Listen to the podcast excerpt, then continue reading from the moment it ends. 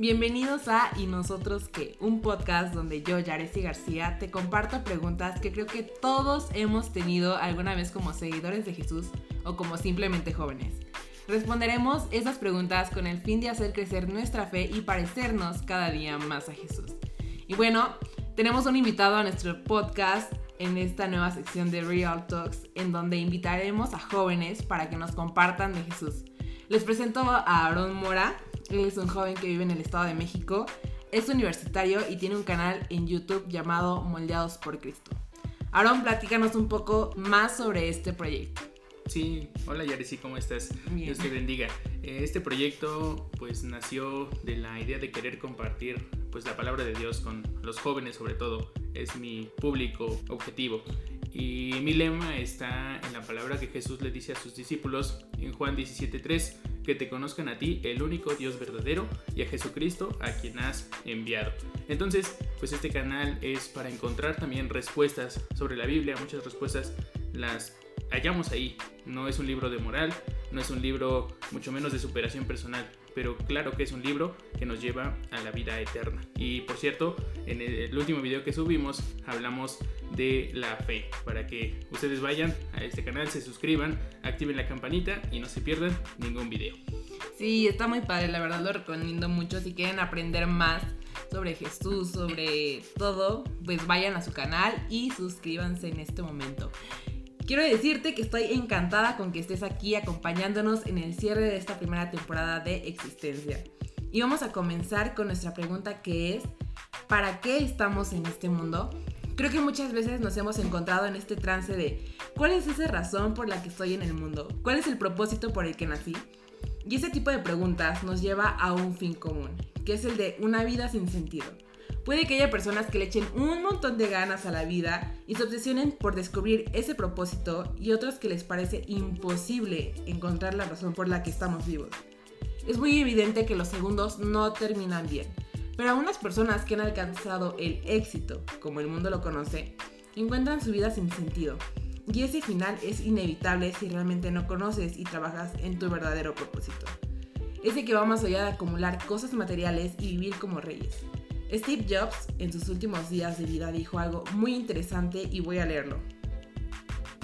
He llegado a la cima del éxito en los negocios. A los ojos de los demás, mi vida ha sido el símbolo del éxito. Sin embargo, aparte de mi trabajo, tengo pocas alegrías. Al fin y al cabo, la riqueza no es más que un hecho al que estoy acostumbrado.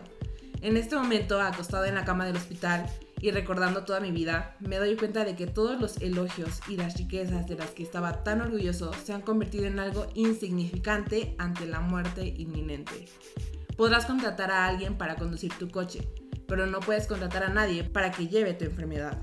Las cosas materiales perdidas se pueden recuperar, pero hay una cosa que nunca se puede hallar cuando se pierde, la vida.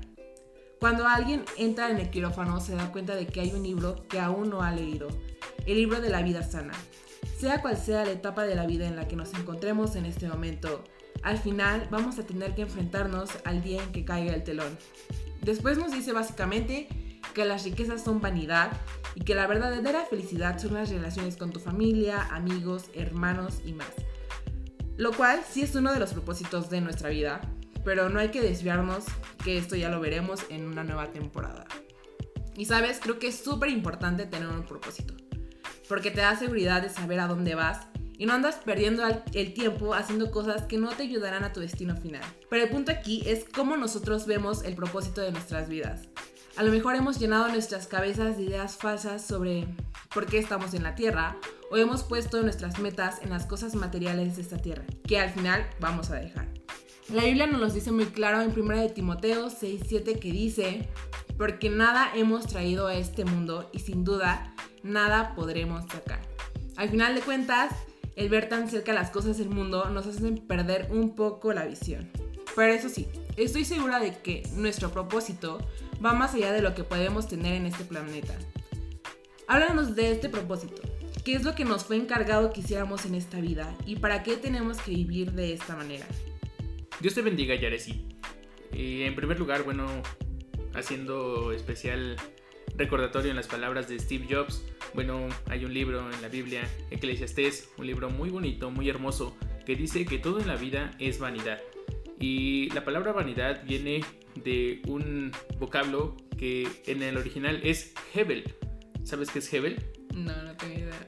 Hebel es una palabra que se utiliza para decir humo. Nosotros podríamos decir humo con esa palabra. Entonces, ¿qué pasa con el humo? Se desvanece al instante, ¿no? Lo vemos un momento y después se desvanece. De la misma manera, todo lo que hay en esta vida, y bien lo expresaba Steve Jobs, todo en esta vida es pasajero. Y bueno, en primer lugar quiero mencionar que la palabra de Dios nos dice algo al respecto. Mira lo que dice 2 Corintios 5:7, porque por fe andamos, no por vista. Si nos damos cuenta, el apóstol Pablo nos está hablando de vivir por la fe, desde el capítulo 4, y me llama la atención el verso 18 que dice, no mirando nosotros las cosas que se ven, sino las que no se ven. Y tú dirás, ¿cómo veo algo que no puedo ver? Es como si te dijera, mira el viento. No podemos, ¿verdad? A menos que venga acompañado de partículas de polvo, ¿cierto? O de alguna otra sustancia, claro. Para ver las cosas que no se ven necesitamos un poco de fe, y solo un poco. Creer que son reales. ¿Y cómo sabes que Dios existe si no lo hemos visto? Bueno, por la fe que es la seguridad que se deposita en algo a pesar de no verlo, ¿cierto? Ok, entendiendo esto, sigamos adelante con el versículo que leíamos anteriormente, pues las cosas que se ven son temporales, pero las que no se ven son eternas. Entonces regresemos a lo que dijimos inicialmente, por fe andamos, no por vista. ¿Por qué crees que Pablo dijo esto? Bueno, porque sabía que justamente había quien tenía su mirada puesta en las cosas de este mundo. Y te pregunto, ¿qué hay en este mundo? pues en este mundo encontramos trabajo, riquezas, lujos. Muy bien, todo esto es temporal y un día se acabará. Pero si tenemos nuestra mirada en las cosas que no se ven, es decir, en las eternas, entonces nuestra esperanza jamás se acabará. Pero me pregunto entonces, ¿para qué preocuparme por las cosas eternas si mi vida se acaba al morir? Hay una historia de un hombre que se llamaba Lázaro, que vivía a las puertas de un palacio de un hombre rico. Este hombre estaba lleno de llagas y deseaba saciar su hambre con las migajas que caían de la mesa del hombre rico. A su tiempo, Lázaro murió y fue llevado por los ángeles al seno de Abraham, que para entonces se consideraba un lugar de descanso. Y a su tiempo también murió el hombre rico y fue llevado al Hades, el lugar de tormento. Me preguntarás, ¿y ya se acabó la historia? No, es solo el inicio. Entonces, desde el Hades, el hombre rico clamaba diciendo, Padre Abraham, ten misericordia de mí y envía a Lázaro para que moje la punta de su dedo en agua y refresque mi lengua, porque estoy atormentado en esta llama. Pero Abraham le dijo, Hijo, acuérdate que recibiste tus bienes en tu vida, y Lázaro también males, pero ahora este es consolado aquí y tú atormentado. Además de todo esto, una gran cima está puesta entre nosotros y vosotros, de manera que los que quisieren pasar de aquí a vosotros no pueden, ni de allá pasar acá. Entonces le dijo, te ruego pues, padre, que le envíes a la casa de mi padre, porque tengo cinco hermanos, para que les testifique, a fin de que no vengan ellos también a este lugar de tormento. Y Abraham le dijo, a Moisés y a los profetas tienen, óiganlos. Él entonces dijo, no, padre Abraham, porque si alguno fuera ellos de entre los muertos, se arrepentirán. Mas Abraham le dijo, si no oyen a Moisés y a los profetas, tampoco se persuadirán, aunque alguno se levante de los muertos. Esta historia es 100% real, no fake, y se encuentra en el Evangelio de Lucas capítulo 16, y nos da a entender que somos seres eviternos, es decir, que tuvimos un inicio, pero no tenemos un final. La consecuencia de si aceptamos a Jesucristo o no es lo que va a determinar dónde pasaremos la eternidad, si en el cielo con Dios o en el infierno, que es el lugar de tormento. De hecho, estoy por subir un video hablando al respecto para que vayan a checarlo a YouTube el día 13 de febrero. Así que suscríbanse al canal Moldeados por Cristo y activen la campanita para que YouTube les notifique cuando el video se suba. Bueno, y ahora nos podrías comentar qué es lo que nos ayudaría a tener presente la razón por la que estamos vivos.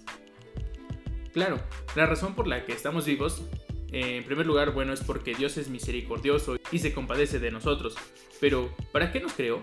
Simplemente para darse a conocer a Él mismo.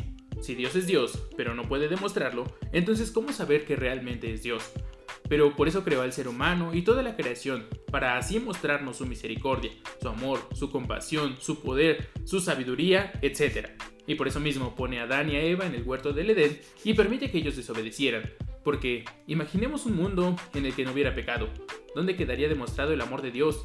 ¿Dónde su misericordia, compasión, perdón y todo lo que caracteriza a Dios? Así como nosotros mostramos nuestras cualidades al trabajar o estudiar, Dios debía mostrarnos su poder. Si no, yo creo que no necesitaríamos un Salvador. Entonces, la razón por la que Dios permite que estemos vivos es porque somos pecadores y no quiere que nadie perezca, sino que todos procedan al arrepentimiento, como nos lo dice el apóstol Pedro en la segunda carta que él escribió, capítulo 3, verso 9, y así ser parte del plan divino de reencontrar al hombre con Dios. Lo que nos puede ayudar a tener presente esa razón es simplemente la respuesta a la pregunta, ¿dónde quiero pasar la eternidad? Espero que tú hayas decidido estar con Dios, puestos los ojos en Jesús, el autor y consumador de la fe, el cual, por el gozo puesto delante de él, sufrió la cruz, menospreciando el oprobio, y se sentó a la diestra del trono de Dios. Me encanta esto porque sí es súper importante tener presente en dónde queremos pasar la eternidad para así ya no desviarnos. Y bueno, muchísimas gracias por haber estado con nosotros hoy y pues nos vemos en nuestro siguiente episodio de ¿Y nosotros qué?